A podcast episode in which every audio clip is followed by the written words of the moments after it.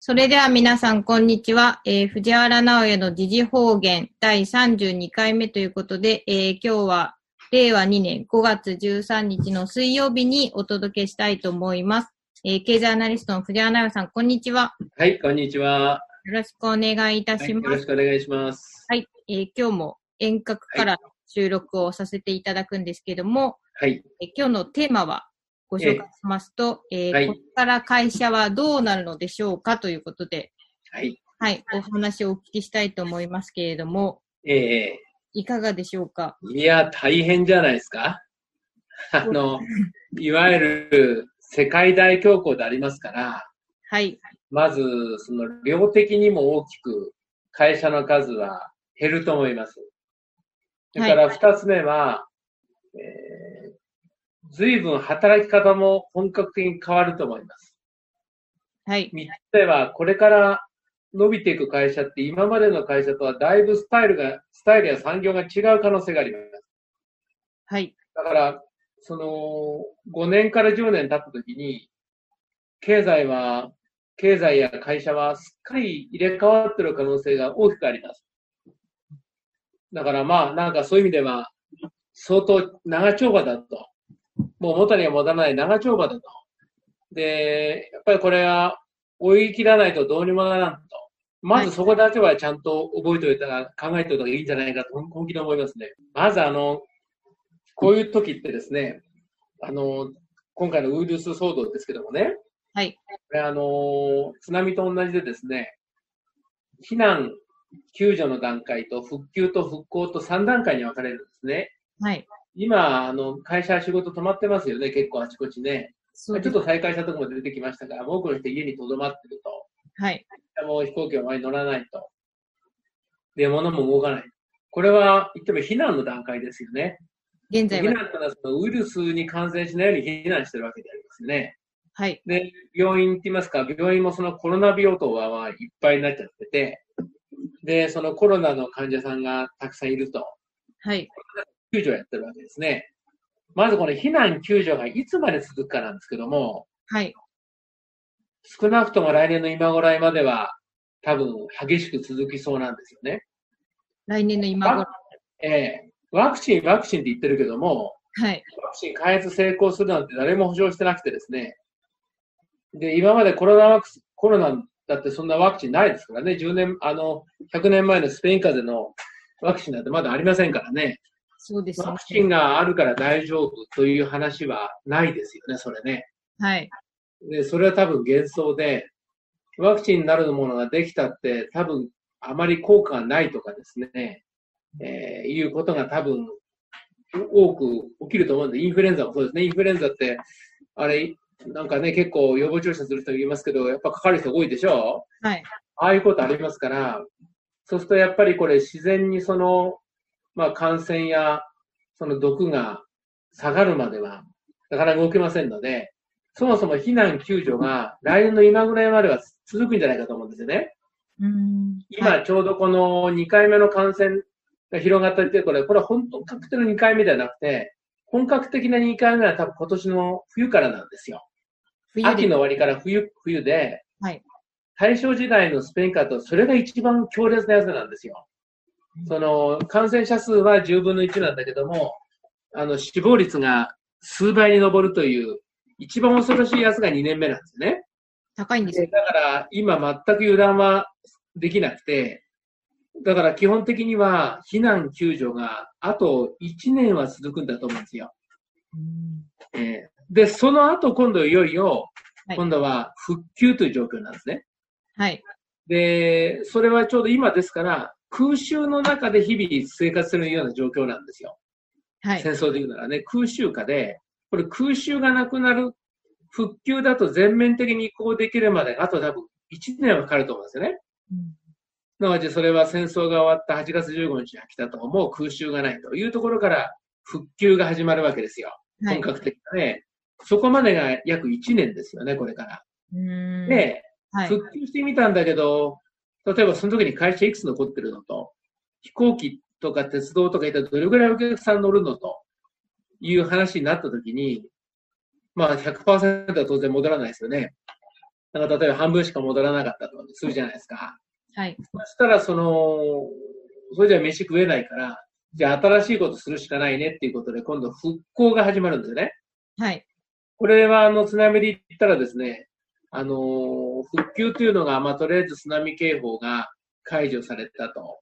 で、道を開けて、それで、その、まあ、あのー救助も入ると。でまあ、しかし、津波のことだから、結構亡くなってる方も多かったと。1週間か2週間ぐらいして、あと、インフラですよね。えー、電気とかガスとか水とかの復旧が本格化していきますけど、それはいわゆる復旧の段階ですよね。えーそれが終わって、どうでしょう、2、3年経ったところから本格的な復興の話になってたと思うんですよね。はい。今回もだから多分そうで、えー今まだ避難救助で、来年ぐらいからまあ本格的に復旧って話になって、まあせいぜい半分じゃないかと思うんですよ。半分。この様子だとせいぜい半分だと思うんです、経済戻ってね。はい。で、それ全然足りないし、うん、で、そこからなんか、じゃあどうしようかって言って、今までの延長戦じゃ全くもう無理だから、人々の価値観も変えちゃってますからね。なんか、全く違う、そのやり方をしなきゃいけなくて、はい。まあ大体5年から10年だよね。復興ってなるとね。そうです5年ね。から10年で、やっぱり一つ、なんか見えるかなとうんうん。いうぐらいの長丁場だと思うんですよね。そうですよだからね。ここはあんまその焦っても多分しょうがないとこですよ。なるほそどれ。で、まずこの言えることは、今自分たちがやってるこの仕事とか会社が、次の時代に残る存在なのかどうかで見極めがいるんですよね。見極めこがれはい、これはね、どの産業がなくなるってことは全くないんですよ。はい。どの産業がなくなるってことは全くないから、どんな産業だって残るんだけども、その残る会社の方に、自分の会社がいるかどうかの見極めですよね。うんやっぱそれはトップで決まると思いますね。そうですね。リートダッー。プよく見ていただいて、はいもうなんかおろおろしっぱなしでね、で、その全然発想がこの柔軟じゃないと、はい。新しい環境の中にどう適応するかについて全くその見識がないとうんいうともうちょっと無理ですね、これね。はい。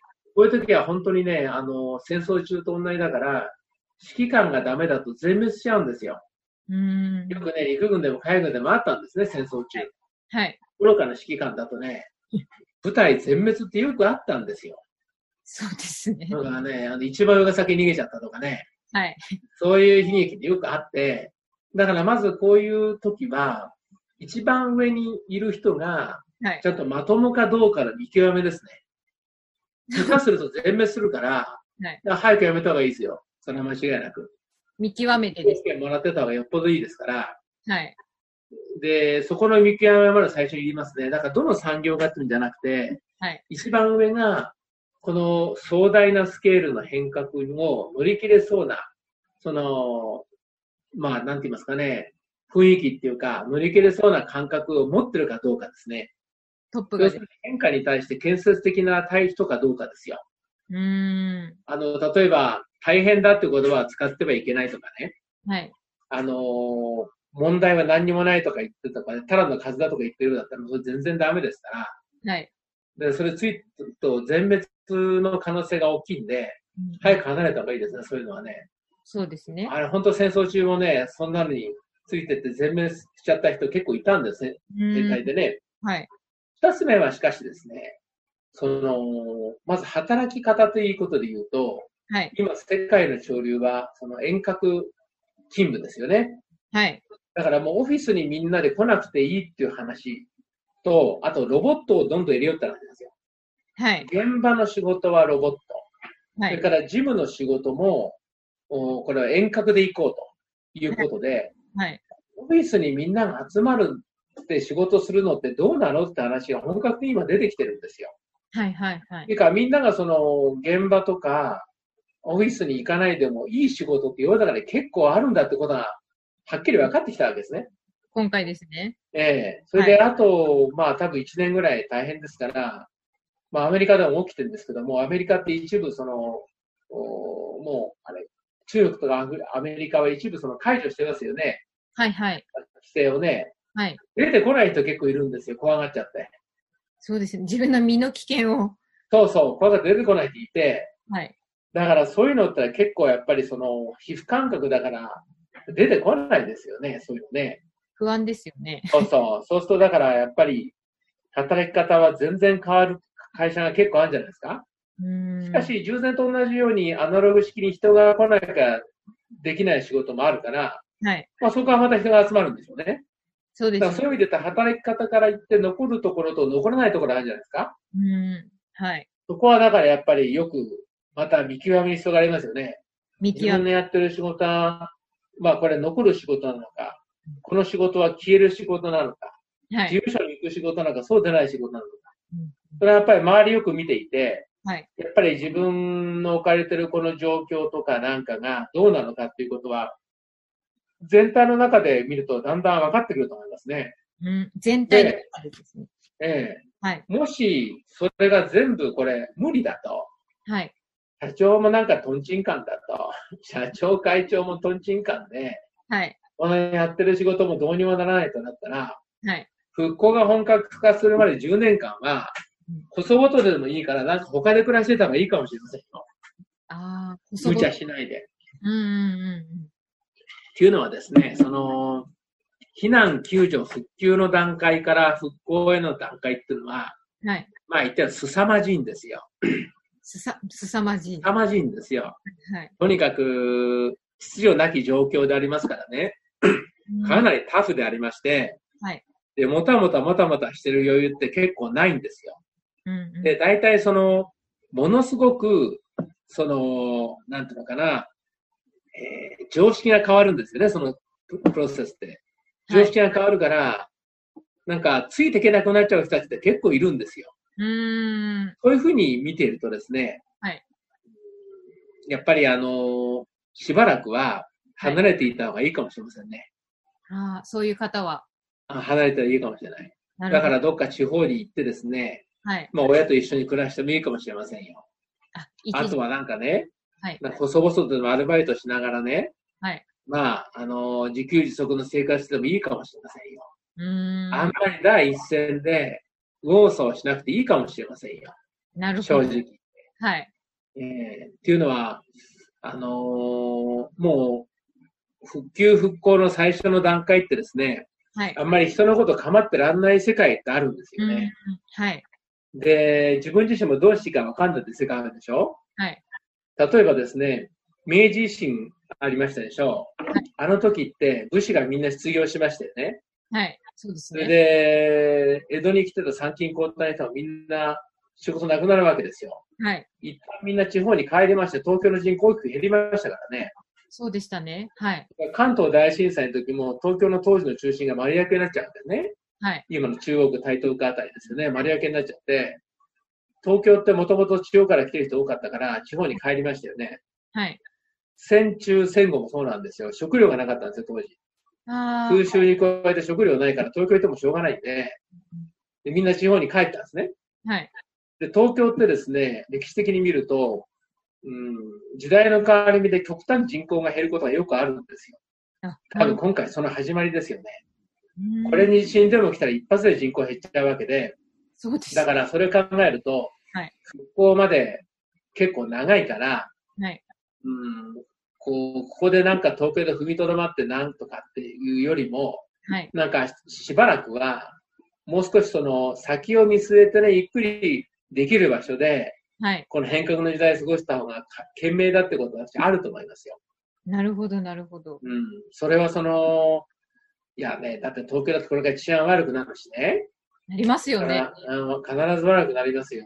はい。はい。それからやっぱり、その、今みたいにスッキリしなくなってきて、はい。得体の知れないような場所も多分出てくるんですよ。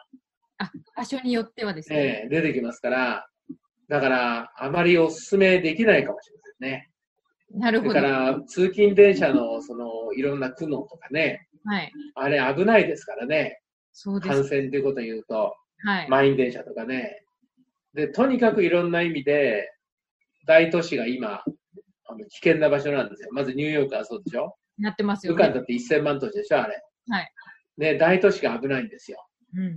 これは世界共通だから、はいまあ、そういう意味で言ったらあんまりですね、無茶しないで、はい少しあの、地方に行って体制整えしてもいいかもしれませんね。うん。一そう方、新しいことやるという人たちはこれからチャンスですね。はい。私も、まあ仕事からそういう人に最近はよくいろいろ連絡が来て、連絡取り合いますけどね。はいはいはい。やっぱりこういう新しい時代が来るの、来たらなんかやろうと思った人たちは結構いましたね。はい。あまりにも急に来たからみんなびっくりしてるけども、健康のことでも、それからいろんな、あの、製造業のことでもですね、はい。それからブロックチェーンみたいなのもそうだよね。そうで私すね。の知り合いでも結構いろいろやってる人いるし、それから世界見てもたくさんありますよね。ありますね。やっぱりこれからはロハスな時代だよね、世界間違いなくね。そうですだよか。ら、そこに向けて、どんどんどんどん本当に音を立てて毎日世の中動いてるような感じがしますよ。そうですね。だから、この復興っていうのは、今までのその中央集権型のはい。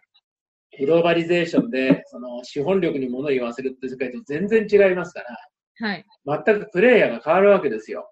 うん。今まで。全くプレイヤー変わってきますよね。はい。そこのところっていうのはやっぱりその、両方見てないとやっぱりね、比較できないわけで、どっちか一方しかいないと、いやなんか全然未来が見えないし、逆に言うと、もう片っぽいると、あ、なんか自分たちが言ってた感じになってきたなというふうになってますから、ものすごいそれ結構ギャップがあるんですよね、両両者の間には。はい。古い体制を守りながらですね、もうどうしようもねえって言いながらもなんとなくこう、あの毎日うつうつと暮らしてる会社とですね、なんか新しいことやってる会社って全然その雰囲気違うんですよ。要するに新しいことやってる会社、今ですね、力みがないの。ああ、りなんかね、こう、変な、昔あったような、変な油切ったベンチャーって昔あったじゃないですか。知ってます油切ったベンチャーって。はいはいはい。ムンムンでやるぞやるぞとか言っててさ、力みしかないベンチャーってよくありましたよね、昔ね。はい。ああいうんじゃないのよね。うんあでもそう。力んじゃ10年続きませんから。力んじゃ10年、10年続かないんで、もっとなんかスッキリした人たちですよ。あまり目立たない人たちですよね。そうですよね。はい、でもなんかそんな感じがするんですね。確かに。今こういろんな人たちがこう取材されて出てきますけども、やっぱり次になる人たちっていうのは、もっと素朴ですよね。あ、そうです。もっとひたむきにやっていて、はいあの、スロックそのものじゃないやっぱり。あ、そうですス。モール、ローカル、オープン、コネクティの。はい。あの世界だよね。うんまあさにと、社会、はい。あとはだから、あのー民主的社会主義だよね、あれ、発想と行動はね。はい。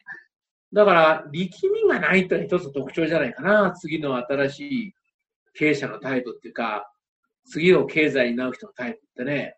おっしゃるそれ、そうですよね。力んでる人だと、なんか見ててもあれですよね。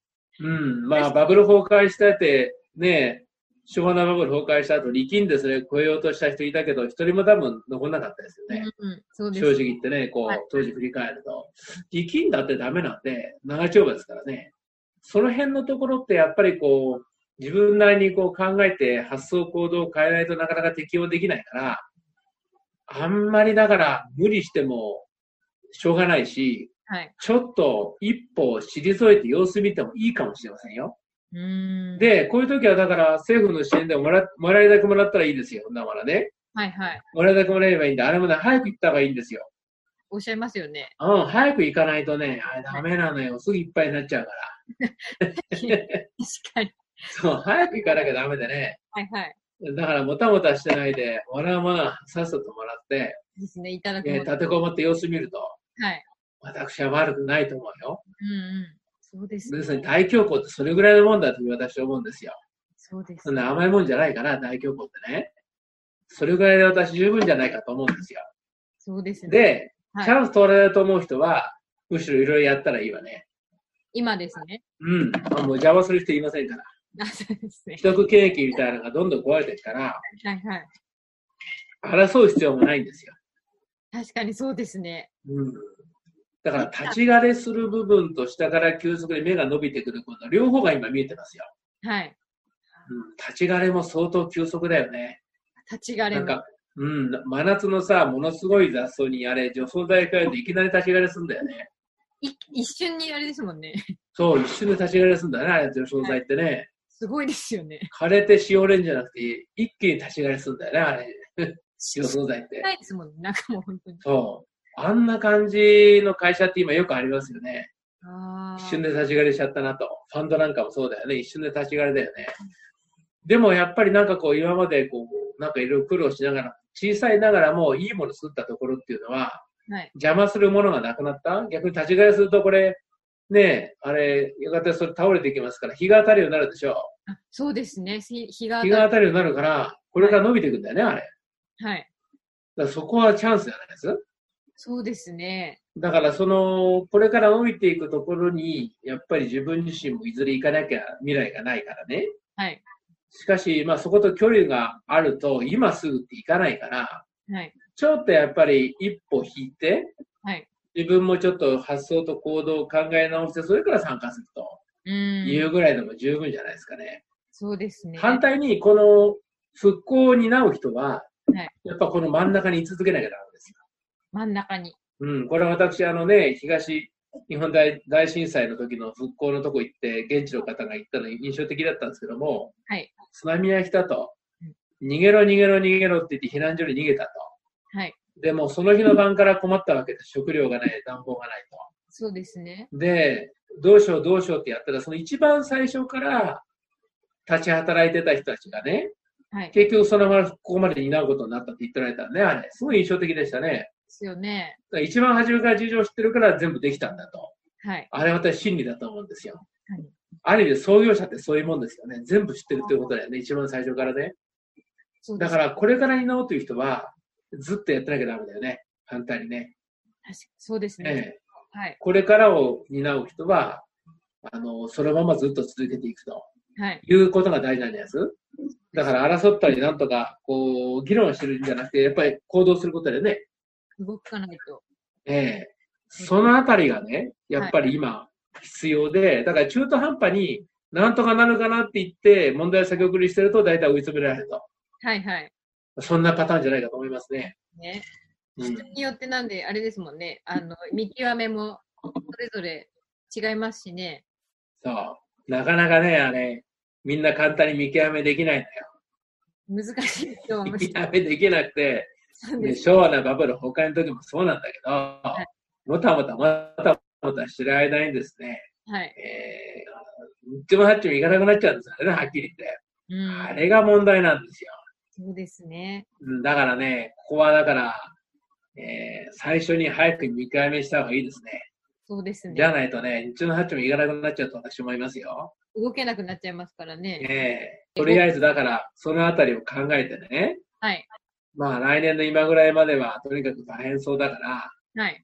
まあ人によってはだから3年って言ってますからね、おっしゃいますよね。うん対象のスペイン風邪だとですね、はい3年目は1年目の100分の1なんですね、あれ、感染者数が。はいはいだけど死亡率は決して低くないですからそうね。なんですよね。あの数字を見ると。そう、だから、決して安全ではないんだけど、はいまあ、しかし、最初の2年がものすごかったわけですね。はい。治療薬はいろいろあるんだけど、治療薬だからか感染して症状出た後の話になっちゃうでしょ。はいはいはい。で、しかも医者行かなきゃいけないから、医者がいっぱいになっちゃったら大変ですよね、これね。そうなんです。だからやっぱりこう、まあ無理しない方がいいわけですね、ここはね。感染しないようにすることが一そ番うそうそうそそうですよう。ね。ねえとにかくまあ避難救助ですから、はい。ええそんな簡単には、俺、会社回りませんぞとそうでいすうふよ。うにはまず思ったらいけないんじゃないですかね。まずは皆さん感染しないようにお過ごしいただいて。そう、その上でね、今言った、はい10年先のことまで考えてね、はい。やっぱり身の振り方を考えるということが今一番大切なことだと思いますね。今一番大切なことですね。うん、はい。最初にこの方向を決めないといけませんから、はい。えーその最初の方向を決めるのを迷ってると時間だけ損するということですね。そうですね。はい。はい。次回お送りするときには、そうですあね。る程度、日本国内もどうなっているかをまたお話しでしなすがら。ね。はい。なんか動くとまた感染広がるという状況じゃないですか、今ね。そうなんですよね。だからまあ、しばらくはぼちぼちですが、はい。ぼちぼちしかないからね、まあそれでなんかやってみようってことですよね。そうですね。えーはい。という形でまた次回お届けしたいと思いますので、はい、ありがとうございあまりすが。とうございました。